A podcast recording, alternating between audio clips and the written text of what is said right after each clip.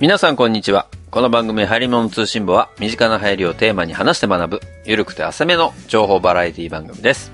毎週日曜0時配信。本日もホネストと小平でお届けします。そんなわけで小平さん、どうも、小平です。第7回、ハリモン通信簿でございますけれどもね。ええ7回ですね。あのー、ちょっと前々から言おう言おうと思って言ってないことが一つありましてですね。お、なんだ、前々からって。あの、いつぞやツイッターで、うん。フェルメールさんとなんかやりとりをさせていただいたんですよ。私。うん。で、その内容がなんか、フェルメールさんがポッとつぶやいてた、なんか、農家の人がよく使う LINE スタンプ欲しいな、みたいなこと言ってたの。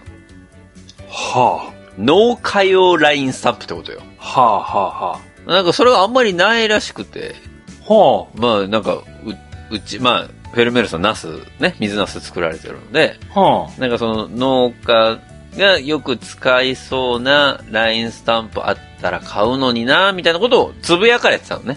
え？全然僕に対してとかじゃなくて。あ。うん。どういうこと？なコンバイン壊れたみたいなやつってこと？いやだから、クボタみたいなやつとかってこと？ヤンマーみたいな、遺跡みたいそなれ。、久保田もヤンマも多分出せないけどね。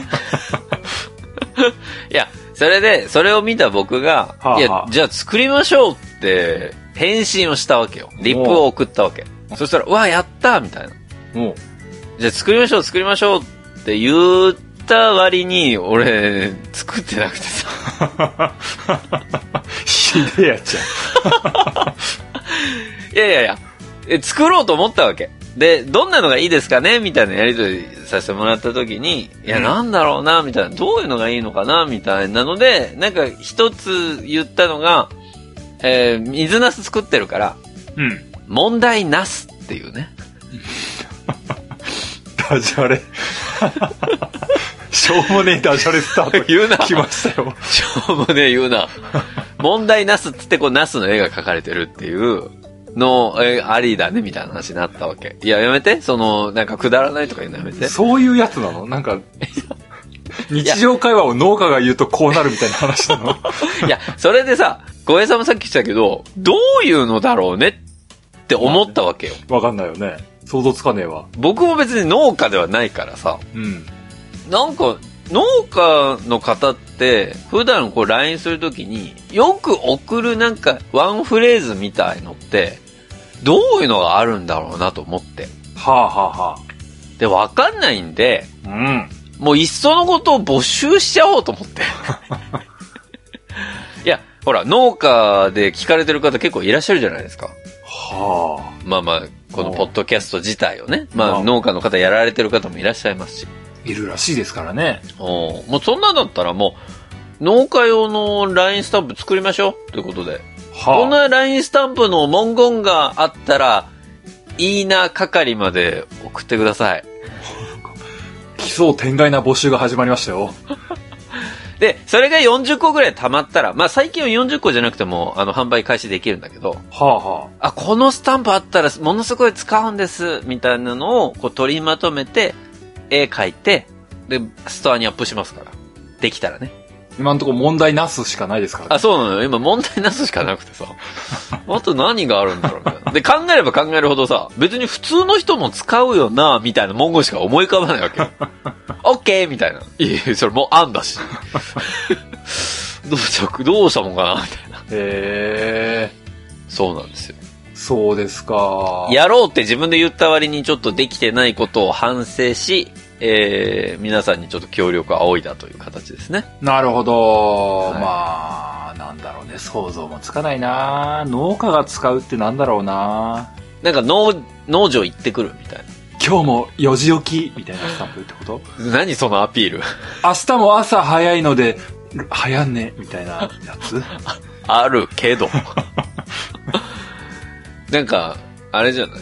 イヤホンイヤホン落っことしたみたいなやつってこと？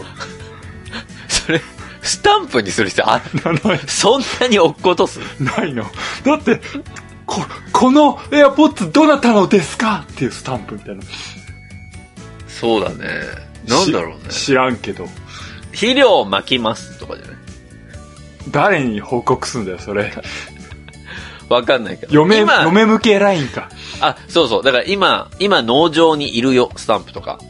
今、市場にいるよ、スタンプとか。今、農協にいるよ、スタンプとか。わかんないのよ。わかんない。そ、それを作っても、え、こんな使わねえわ、みたいな、なってもさ、あれじゃん。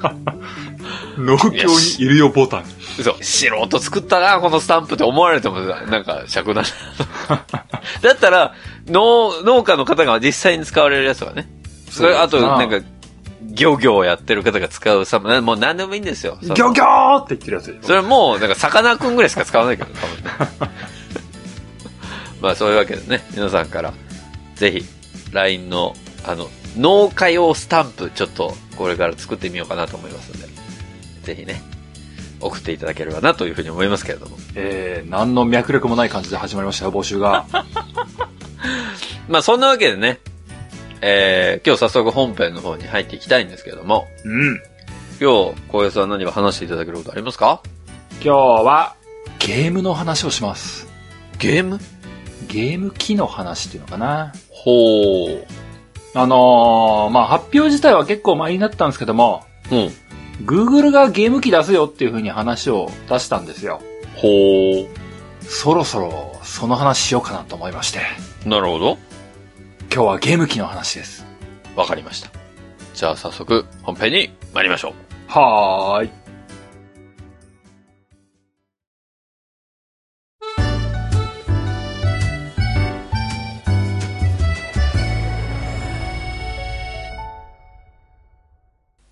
今日はゲーム機の話をしようと思います。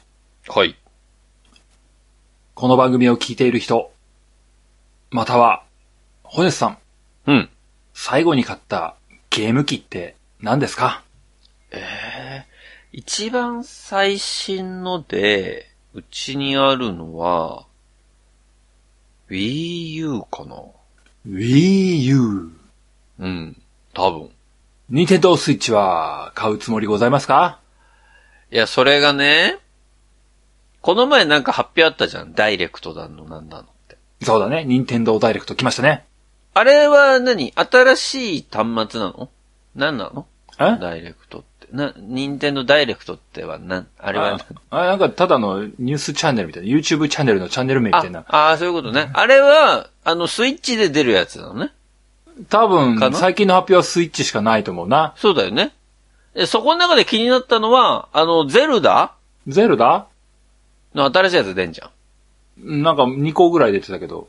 うんなんか、昔の、あの、神々のトライフォース的な上から見る RPG の感じを残しつつ、3D の良さを活かしましたみたいな、ゼルダの映像を見てさ、はあ、はあはちょっと欲しくなったよね、スイッあ、チ。なるほど。でも、まだ買わないかな。まだ買わないあか。そんなホネスさんに、え？あるいはそんなホネスさんと同じような感想を持った人に、はい。今ですね、うん。プレステ5だ。ああ、なんかね。Xbox の次のやつだ。うん。出るっていう話が出つつあるんですよ。まあまあ、なんとなく聞きましたけどね。今からスイッチを買う。うん。スイッチの寿命ってあと何年なんだろうか。そうなんだよね。多分買った瞬間にもうなんか、次の新しい躯体出ますみたいなさ。そうだね。買った瞬間、任天堂からにんまりとした笑顔で、ありがとうございます、ファンさん。ところで、新製品の発表です。みたいな。俺 Wii U の時そうだった感じするもん。なんか。え、あ、もう次の出んの？みたいそうそう。まあまあ、そんなのあるわけですけども。はいまあ、かといってスイッチが今すぐ潰れるかというと、そんなことはないので、な。まあそうでしょうね。まあ、どんなものでも買いたい時が買い替え時というのは、わあ、すごい昔のフレーズ来たけど。うん名言なわけですね。この世の真理なわけです。そうだね。おっしゃる通りだと思いますよ。えー、今欲しいと思ったら、その時に買わなかったらもう旬は過ぎるわけです。うん。ちょっとでも躊躇したらもうアウトですからね。そうなんです。ちょっと躊躇したってことはもういらないということ同義。うん、そう。そういうことですよ、皆さん。もう、気づいたらポチってたみたいな、そういう生き方をしていきたい。いつもギリギリな感じで生きていきたい。なんでちょっと乃木坂とカトゥーンが混じってる感じになっちゃったけど、今。気づいたら片思い的なリアルフェイスみたいな話になっちゃったけどね、今。ちょっと追いつかなかった、ツッコミが。うわーってなっちゃった。そうね。いつもギリギリで生きていきたい。我々の世代はね。そんなわけですよ。ええたとえね、カトゥーンの元メンバーが不祥事をやらかしてもね、関係ねえわけですよ、もう。やめなさい、もう、田口くんのこと言うの。まあまあ、それは脱線なわけです。はい。新しいゲームも出そうだなぁという頃合いに差し掛かってきました。うん。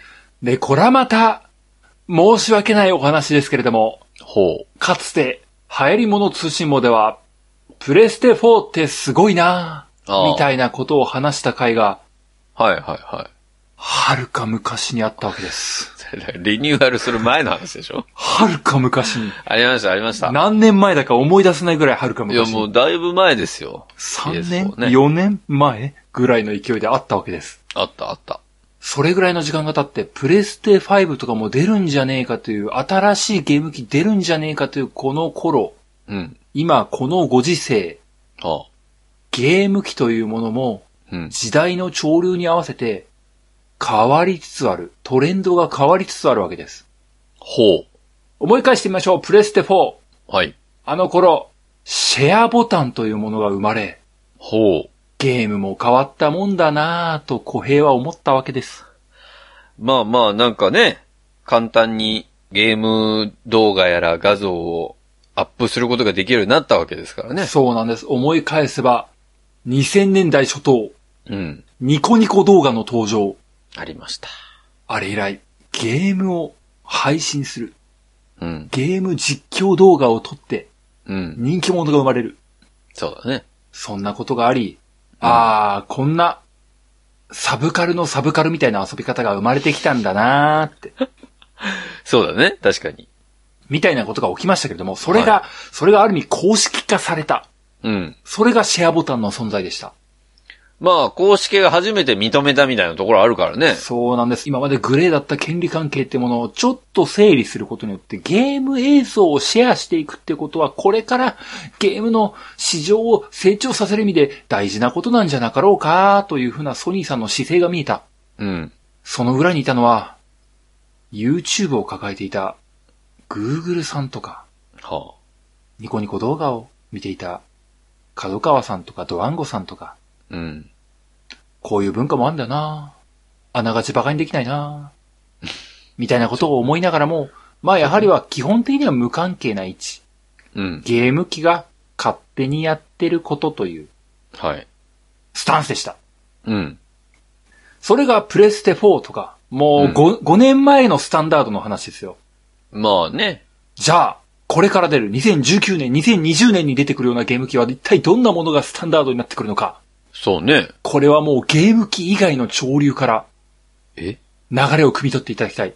最近流行ってるものってなんだろうね？この入り物通信簿をもう10年近くやってる本吉さん、お答えをどうぞ。え、怖っ。急に来たな。最近流行ってるもの。うーん。最近、インターネットの世界の中で、いやー、こういうお金の巻き上げ方増えたなーっていうふうに思うこと。何でしょうか？広告。相当取られてるよ、多分。違う。そういうことじゃない。違う。えかけらじでもテーマにして話したことがあったー、な。なんだ課金じゃいないの？そう、そういうことです。課金モデルだよね。そう。うん。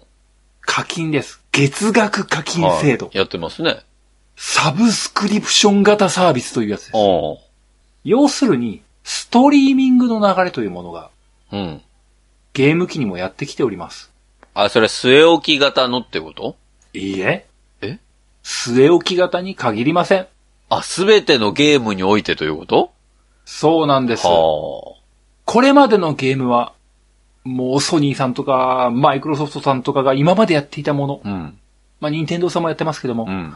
そういったゲームというものは、基本的に、ゲーム機という箱を買ってきて、うん。わー、黒光りしたかっこいい箱だなーと、ひとしきりめでた後に、うん。なんだか、ブルーレイディスクなるものを買うてきて、あわー、なんだか、ピカピカした円盤だなーみたいなことを、ひとしきりめでて、いや、全部光ってるものめでてるだけじゃん、それ。箱に円盤を入れて、読み込みスターそうそうていうのが、もうプレステ1から続くもうずーっとこの流れでした。うん。じわじわとこの流れが変わっておりました。そうね。ゲームソフト自体のダウンロード販売、はい。ありましたね。起きておりました。うん。もう、ディスクなんかいらないんじゃないの？そうね。やたらでっかいハードディスクをつければいいんじゃないの？うん。そういう話がありました。うん。今も、その流れは進行中。そして、うんプレステ5であったり、マイクロソフトが出す新しい Xbox の次世代機であったり、うん。もしくは任天堂さんが出すものもそういう次の次世代機では、また新しいハードが出るにしても、まあ、ゲームソフトのダウンロード販売ってものがまあ、主流になるんじゃなかろうかという目線で、うん。2018年まで、流れておりました。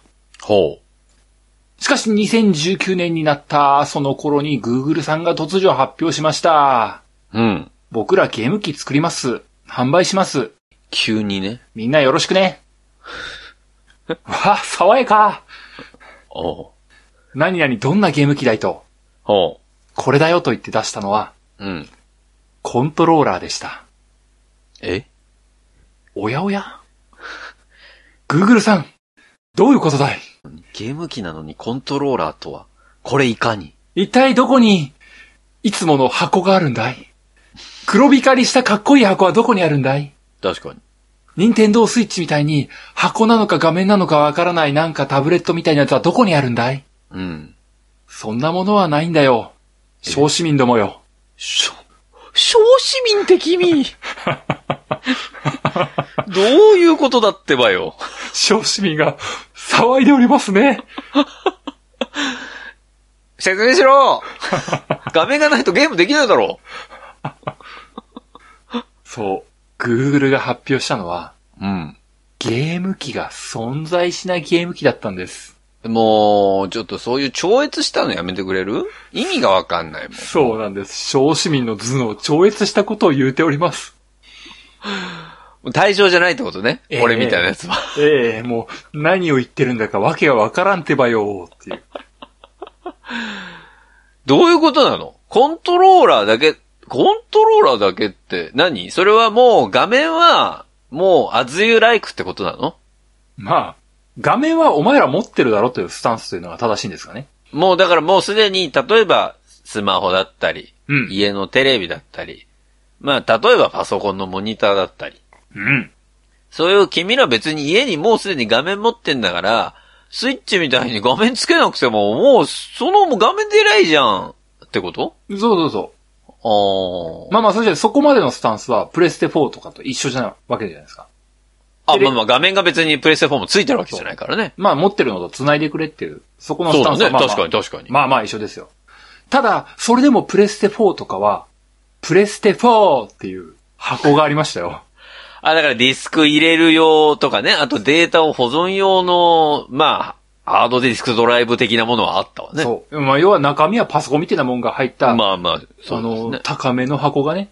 これが、これが、39,800円の正体がこの箱っていう、ああお。金を出したら箱をもらって帰ってこれた。なんか納得感あるもんね。あ、この箱が39,800円なんだな。っていうのはわかるけど、今回の Google のゲーム機は、その箱がないんだ。箱はないです。ああ。どういうことかはあ。どういうことだと思いますか？どういうこと？箱がないって何でしょうか？ゲーム機買いました。息子よゲーム機買ってきたぞ !Google の出してるゲーム機買ってきたぞ手ぶら。父ちゃんの嘘つき ゲーム機なんかないじゃないかよ。なんでそのディズニーキャラクターみたいな息子なんだろうか。グーフィーの息子みたいな感じなんだ。なんだったの今の。確かに。おひょってですね。うんこれじゃあ、息子にクリスマスプレゼントって自慢することができない。ど、何をどうやっていいかわかんないもんね。息子も喜び方がわからない。なんか手ぶらのお父さんがなんか、はしゃいでるけど、どう喜べばいいのかわからない。もうだから一つ考えられるのは、その、もうコントローラーに UDID がついてて、はもう そのコントローラーが個人のものになるわけですよ。あ。うん。うん。で、その ID とを無線ランだかなんだかで、Google ゲームスみたいなのにつなぐと、その ID が自動ログインして、クラウドのゲーム機がなんか知らんけど、落ちてきてできるみたいなことなんじゃないの言い方はあれですけども大正解です。1から10まで大正解です。やった いあの、言い方はあれだけどって言われたけど。大体そんな感じなんだね。そう、大体そんな感じ。あ、そそうなんです。Google さんが発表した Stadia と呼ばれる新しいゲーム機。いやゲームサービスというものは、う。は要はクラウド型のサービス。あ、はあ。ゲームをストリーミングで配信するゲームのオンラインサービスなわけです。あ、だから箱を売るんじゃなくて、もう君たちの箱の代わりを Google がサーバーとして持ってるよと。そうなんです。そういうことなんです。あゲーム機を作って売りさばくなんてのはもう時代遅れだよ。わあ、なるほどね。Google の考えそうなことだね。ゲーム機は僕らのクラウド上にあります。はみんなその Google が持つステイディアと呼ばれる超巨大なゲームサーバにあ。うん。接続しにおいでよ。おいでよ、Google の森。いや、任天堂入ってきちゃったよ、もうそれ。おいでよ、Google のサバ。そう、そうか。というのが発表されまして、うん。もう世界中のゲーム好き少年たちは、あんぐり開いた口が塞がりません。うん。何をおっしゃっているんだい ?Google 先生。想像がつかないもんな、今。あんなに1から10まで当てたのに？いやいや、1から10まで当てたのは多分 Google だったらこういうこと考えるだろうなと思ってるんだけど、はあ、はあ、細かいことを言うとさ、うん。例えばそのコントローラーが自分のものになったとするじゃない。おう。まあ自分専用のコントローラーだとしますよう。ん。例えばその、まあその Google のあれではソフトはね出ないと思うけど、例えばマリカーみたいにさ。なんかこう対戦プレイやります。うん。みたいな時に、うん。画面は一つじゃん。うん。そのコントローラーは、どうアクセスすれば一つの画面に二人がログインすることができるようになるのかがわかんない。さあ、では、もう少し具体的なステディアの現状明かされているサービス内容というものを紹介していきましょう。はい、お願いします。コントローラーがあると途中に言いました。はい、ありますね。まだ正式なサービスインはしていない状況ではありますけれども、うん。今のところ明らかになっている、そうなんだろうなと思われる部分でいくと、うん。例えば、僕、小平、うん。そして、ホネスト、こはの二人がゲームをしたいです。い。したい。 Stadia で Google が出している Stadia でゲームをしたいです。うん。ラインナップになるかどうかはわからないけども、二人でマリカーをしたいです。うん。その場面、じゃあまず Stadia を遊べる環境を整えましょう。そうだね。小平も、ホネストも、ネット上なのか、ヨドバシカメラなのか、うん。ビッグカメラなのか、ヤマダ電機なのか、うん。どこだかわからないですけれども、楽天市場なのかもしれないですけれども、ヤフ、んヤフオクかもしれないですし、どこでもいいわメルカリかもしれないですし、ポケットマルシェでも実は扱うかもしれないですけれや使わねえわ、ポケットマルシェでは。とにかく、 Stadia のコントローラーを購入します。はい、買いました。だいたい6000円ぐらいだと言われています。今までのゲームから考えると安いね。6000円ぐらいのコントローラーを、まあ、一人一台あれば遊べるわけになりますね。はい、はい。コントローラーを購入してきます。うん。そして、ステイディアの月額サービスに加入します。はい。そして、二人は、同じ場所でもいいですし、各々のご自宅でもいいです。とにかく、はネットがつながるところに移動します。あ、はい。小平は、宮城県は仙台市の自宅へ。うん。ホネストは、どこかのネットカフェへ。なんで家でやらせてくんねえんだよ。まあまあいいよ、ネットカフェね。はい。そこに行ったら、ネット関係ありますね。ありバッチリネット関係あります。はい。そのネットに、うん。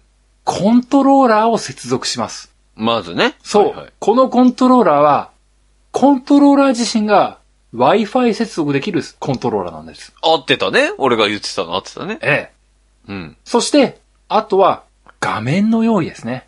うん。画面は何でもいいです。うん。Windows のパソコン用に使っているモニターでもいいです。うん。Mac のでもいいです。うん。家のテレビでもいいです。うん。そして、タブレットやスマホでも構わんぞよ。ほう。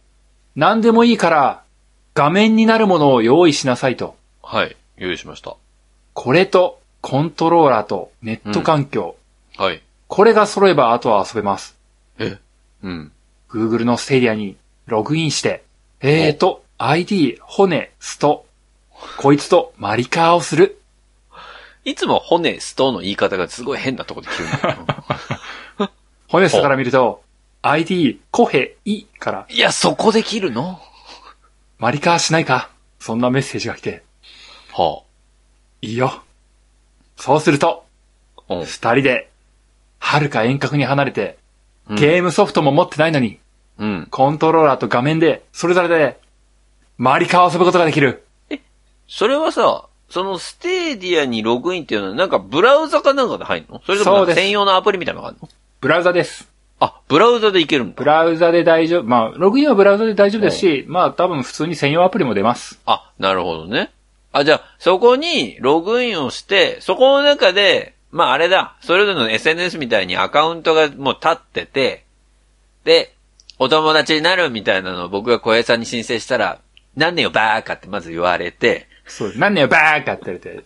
そこから3日ぐらい放置ですよ。やめてくれよ。すぐ承認してくれよ、それは。ま あそれで、そこでなんかテキストのやり取りみたいなのもできるし、オンラインチャットもやりつつ、ちょっとじゃあ、なんかゲームやろうよ、みたいなので離れたところでも、同じログインしたその部屋みたいなのを作って、そこでゲームをすることができるっていう感じになるわけだ。そうなんです。なるほど。で、おそらく今のホネストの疑問を解消する一つの答えを出すと、ほ専用アプリだとかブラウザだとか、うんそういう小難しい話をなぜホネスが考えてしまうんでしょうか？え？ゲームは、どうしてもうん複雑な処理をしているものというイメージがあるからですね。う。なんか、すげえ的確な答えが降ってくるような雰囲気。この Stadia の恐ろしいところは、え？ゲーム機自体は Google のクラウドサーバー上に存在し、うん。ゲームが、ホネストがこういうコントローラー操作をしたから、うんここでホネストが扱っているノコノコは、こ緑甲羅を発射するという動作のところは、ホネストが見ている画面の中では一切処理は行われず、すべて Google のサーバー、つまり雲の向こうで処理がされて。ホネストの画面には、答え、処理、演算結果としての答えとなる動画だけがダウンロードされてくるんです。つまり、ブラウザでこと足りるんです。ちょ、パンクしたからちょっと一回休んでいい？あ、だから、今までは、その、プレス4だったらプレス4の箱の中で演算処理してそれを描画して画面に出すみたいなことを全部箱の中でやっていたものに関してを、すべてクラウドの方のよくわからない Google のサーバーの方で、なんか僕が右ボタンを押したらそれに対しての回答のいや、その画像だったらこれだよっていうのを動画としてリアルタイムでバンバン出してきてくれてるから、処理自体はあなたのパソコンスペックに関わらず、ただ画像が表示できるだけのものでいいよっていうことね。そうなんです。改めて言いましょう。今までのゲーム機。僕ら、昭和世代が思い描くゲーム機の、はこうだよねっていう形。うんうんそれはゲーム機という箱があります。はい。そこにコントローラーをぶっ刺します。はい。ソフトをガシャコン入れます。起動しないときはフーフーします。やっちゃった先に。ゲーム機がついたら、ゲーム機の中で、ホネストは、ノコノコを選んで、うん。ノコノコを選んだってことは、この画像が画面のここに表示されて、うんホネストがアクセルを踏んだから、ホネストのこのノコノコは加速して、あ、間違えてブレーキボタンを押したからここでスピードが遅くなってっていうのを全部その箱の中で計算して、うんそれをテレビに映していました。そうだよね。そうだよね。だってネットに繋がってないもんね。そう。で、ある意味、僕が今やってるのはプレステ4のゲームとかのうんオンライン対戦とかも、うん。基本的にはゲーム機が一回全部計算とかをして、こういう状況になるはずだよっていうのをネット上に通信して、ははるか遠方にいる誰かも、あ、小平がこうってことは、こうなってこうなってこうだよねっていうのをおあ。互いダウンロードして、そこで計算結果を出しているっていうような状態でした。結局、その、昔の、例えばスーパーファミコンとかと同じような形で、プレステ4のネット対戦みたいなのも、その箱の中で演算していたよってことだよね。そうです。うん何を画面に映すっていう風な部分のところ、基本的に箱が何とかしてたんですよ。なるほど、なるほど。箱が一生懸命計算してば、おーとか言ってファンを回して、うっせえなーって夏だしな、しょうがねえなーみたいなことを言いながらゲームをしていたわけです。まあまあ、わかるわかる。ただ、Google が出すステイディアは、うん。その箱と言われるものが全て雲の上にあるので、うんホネストがコントローラーで A ボタンを押しました。うん、こっち。A ボタンを押したという情報が、インターネットを通じて Google のところに行き、ホネストが A ボタンを押したっていうことは、こうなってこうなってこうなってこうだよーっていうのを、インターネットを介してホネストのスマホの画面にピューンって表示される。そしてホネストはそのピューンっていうのを見て、ああ、じゃあ今度は B ボタンを押してみようっていうのを B ボタンを押したよーっていうのがまたネットの向こうに行って、B ボタンを押したってことはこうだろうなーっていうのがこうまたホネストのスマホのところに表示されて、おーって言って今度は C ボタンを押すっていうのをひたすらするわけです。タイムラグとかないんかね？そうなんです。こんなの考えられなかった。おなんか、物理的に繋がってんだったらすぐ処理が行くんだろうなと思うけど、無線で、その処理をほぼリアルタイムに返してくるっていうのがもうできるようになったんだ。できるようになったと言ってますし、まあもちろん、初期段階ではある程度のネット速度は求められます。いや、まあそうだよね。ただ、今までそんなことをやる奴はいなかった。それは、うん。一般のご家庭のネット回線ではそんな無理。うん。ホネストが A ボタンを押した。数秒後。A ボタンを押したってことはこういうことでしょ？ちょっとゼーゼーしてるよね。もうネットがね。それじゃあマリカーはできんですよ。マリカーはちょっと無理だ。うん。そうブだーンアイテム取ったホネスト A ボタン緑コーラ取ったみたいだよ遅い。おお、テロリルリルリルリルリルが遅い。それじゃあゲームにならない。なんないね。ただそれが、もう確信が得られたんでしょうね。あと、先日のゲームの発表会 E3 では、うん。デモ映像とかがありましたけども、うん。支障がないレベルに到達しているようです。うんホネストがアイテム取ったテロレロピーンえー、緑コーラホネスト発射小平に当たった小平はコントローラー投げた小平はふてくされて家に帰ったっ帰るな、帰るな。戻ってこい、ここに。ていうところまでが、何の支障もなくできるという状況に達したようです。それはすごいね。ええへえ。ただここまでが、ある意味、下地なわけです。ほ前提条件なわけです。う。ほこれができるよっていうところまでで言ったら、いや別に、プレステ4でよかったじゃんっていう話なんですよ。う。あ全然構わんぞよ。あ。うん。別にネットが速くても遅くても、うん。そこに物理ハードがある方が安心だよ。まあね。昭和世代としてはな。っうん。ていう感覚値があるわけですけれども、うん。このクラウド上でゲームができる。うんこれがどういうことなのか。うん。それは、はパソコンでも、あ。うん。スマホでも、は全く遜色のない、同じ品質のゲームが、あ。うん。どこでもできるということの実現であり、はあ。さらに言うと、僕ら、今、プレステ4とか、うん。Xbox とか持ってる人間たちは、うん。ディスク容量の限界、おそして、ハードディスクの限界というものに悩まされているわけです。ああ。なる一ほど。本のゲームソフトというものは、うん。ブルーレイディスクの40ギガぐらいうん。古く遡れば、プレステ1の頃、ファイナルファンタジー7はうん。CD ロムが3枚組でした。それは CD ロムに1枚あたり600メガだか700メガぐらいしかデータが入らないというそうだね。物理的な制限があったからです。なるほど。現状、プレステのゲームというものはうん。40ギガ、50ギガを超えるゲームというものは実現ができないわけです。もうだからそのブルーレイのマックスってことだもんね。ええ。はじゃあ、もう全部ダウンロード販売にして、全部ハードディスクに保存するっていう方法にすればいいじゃん。あ。うん。じゃあ、今度はハードディスク容量の限界というものにぶち当たるわけ。なるほど。なるほど。1テラですか ?2 テラですか？じゃあ、僕らはたった1本のゲームに1テラのハードディスクを使い切るんですか？そうね。それはちょっと、ゲーム機1本買うごとにハードディスク1本ですか？冗談じゃないですよ。そうだね。だがしかし、だがしかし。ゲーム機と呼ばれるものが Google のステーディアサーバーというものに全て格納されるとしたら、うん。Google のハードディスクというものは一体どのくらいの上限なんでしょうかもはや想像がつきません。そうだね。おそらく2テラでも3テラでもない。たった1本のゲームソフトと言われるものに、10テラとかがあり得る世界がやってくる。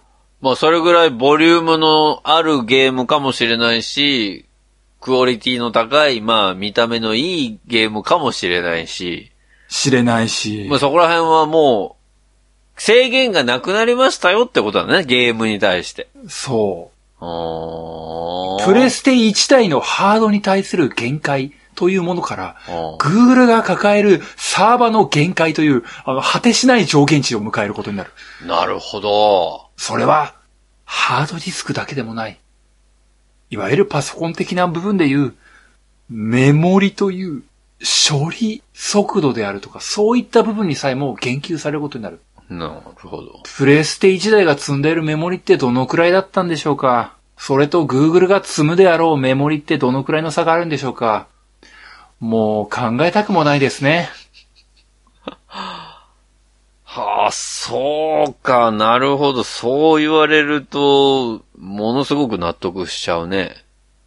ゲームが完全に限界突破します。うん。これは、プレステであったり、マイクロソフトが出す Xbox のような、うんあるいは任天堂が出す、任天堂スイッチのような、うん。ゲーム機というものでは、実現不可能なもの。うん。ストリーミング、クラウド型のストリーミングだから、初めてできるゲームサービスというものが生まれてしまうね。はあれ ?Google って YouTube で VR やってなかった？あ。ああ。あれ ?Google ってなんかとんでもない地図サービス、ライセンス抜きで自社で置き換えようとしなかった？してたね。あれ？とんでもないこと起きるな。そうか。という、うん。なんだかやばそうな雰囲気。これが2019年6月時点で見え隠れしています。すごいね。現状発表されている中では、月額10ドルぐらいでサービス開始されるそうで、はその10ドル使用している人はあ。う、ん。Google が提供しているゲーム、ソフト、うん。これが遊び放題です。はあ。それは別にゲーム、Google が作るゲームという意味ではなく、Google が Stadia のサービスとしてうん登録している他のメーカーが作っているゲームソフトすべてを指し示し、なるほど。まあもう、名だたるメーカーはすべて、あ、参加しますけど、なんすか？みたいな感じの、なんかもう、ソニーさんとかマイクロソフトさんとか、え、そうなんすか？どうしよっか。みたいな、その空気感。はその中で、月額10ドルで、例えば、1ヶ月サービスにして、2ヶ月目に解約して、まあ、3ヶ月目にまた再加入しても、別に、セーブデータは消さないよ、みたいなことを言う。あ。いや、もうやばいじゃん。もう、どうしたの、グーグルさんも。もう、どう、困ったな。困ったなっていう感じ？超苦笑い感に出てるけどね。ごめん、ソニーさん今までありがとうな、みたいな。マイクロソフトさんも今までありがとうな。ニンテンドーさんはどうするんですか？ニンテンドーさんは今、検討中です。すごいなぁなんかもう、牛耳ってる感すごいね、この Stadia の話を聞くと。素晴らしい。そしておそらくここからは、まあ僕の勝手な印象論うん。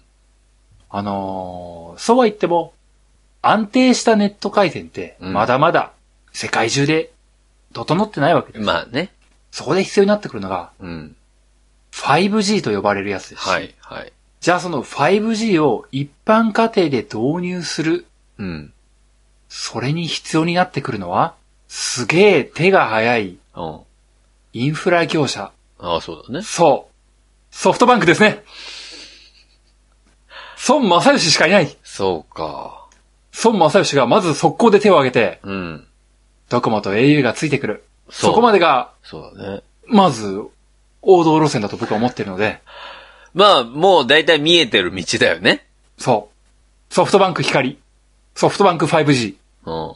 これがまずサービスインされて、うん。うわあ、早えけど、なんだよ。東京だけじゃん。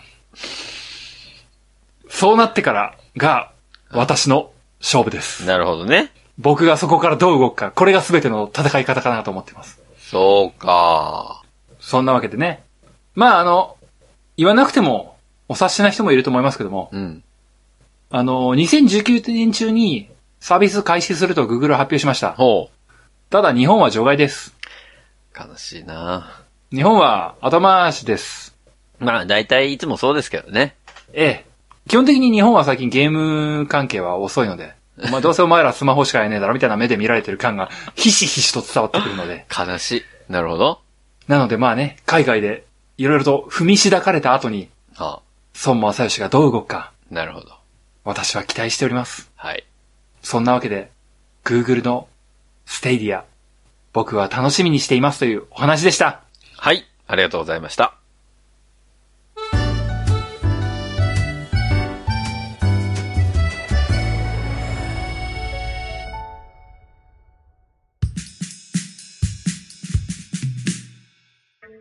はい。ということでエンディングでございます。うん。 Stadia、すごいね。すごい。すごいね。だからまあゲーム機っていうことは、まあ普通にその PS5 だの、そのスイッチだのと、まあ同じ立て付けっていうわけだから、例えばモンスターハンターが Stadia 版で出るみたいなこともあり得るってことだもんね。うん。多分、普通に出る。うん。なんかね、なんかね、とりあえずなんか最初はドラゴンボールとかがなんかな前にあったからね、へえ。ああ、そのレベルが来るんだったら間違いなくありますねって思えるレベルのいや、まあまあそうだよね。感じでしたよ。まあしかも Google がやってる、なんかね、どっかよくわかんない会社がやるんじゃなくて、Google がっていうところですから、別にみんな参入して、そんなに損はないだろうって思いながらやるだろうしね、そのゲーム会社的にはね。うんそうなんですよ。いやーでもすごいな、やっぱりこの、クラウド上で全部できちゃうっていうのは、予想以上にすごい仕組みになるんだなっていうのは、まあ今日聞いてて思いましたけどね。まあ、早物通信簿をやっていても、うん。時代の移り変わりっていうのを感じますね。いや、感じるよ。もうほんとこの10年間ぐらいやってますけど、だいぶ変わったよね、ほんと。変わったね。VR も出たし。ね。ほんと。なんか、それこそ Google がさ、そうやって、その Stadia のゲーム機作ります、それ、なんかね、グゲームのストア作ってやりますっていうのとか。アイルモン通信簿のゲームとかも簡単に作れそうだよね。作れると思うよ。どういうゲームになるかわかんないよ。どういうゲームになるかわかんないけど、なんかさ、要は個人が作ったゲームを簡単になんか数百円で販売しますみたいなさ。まあ、今のアプリ、ゲームアプリみたいなところ近いかもしれないけどさ。まあ、より簡単になんかそういうのが、垣根がどんどん低くなってくるような気もするから。あれでしょ？スーパー駆け上がりブラザーズでしょ？やたら坂道が多いステージばっかりっあの、A ボタンをずっと押していくゲームっていう、ものすごいクソつまんないやつね。まあね。敵キャラは全部カロンしか出ないですね。俺じゃねえかよ。俺じゃねえかよ、それ。違うわ。そんなわけでね、えー、皆さんからのご意見もまだまだお待ちしておりますので、はいはいえーぜひお便りをお送りいただければと思います。えーうんお便りは番組ホームページ内のお便りフォームからお送りください。番組ホームページはハレモン通信簿で検索するとアクセスいただけます。また、ツイッターをご利用の方は、えーハッシュタグはやつ、えーハッシュタグ、カタカナではやつを使ったツイートもお待ちしております。えー皆さんからのメッセージお待ちしております。うん。えーそんなわけで、ハイレモン通信簿第7回は以上でおしまいです。また次回お会いできればと思います。えーお相手は、ホネストと、小屋でした。それでは皆さん次回までごきげんよう。さようなら。また来週。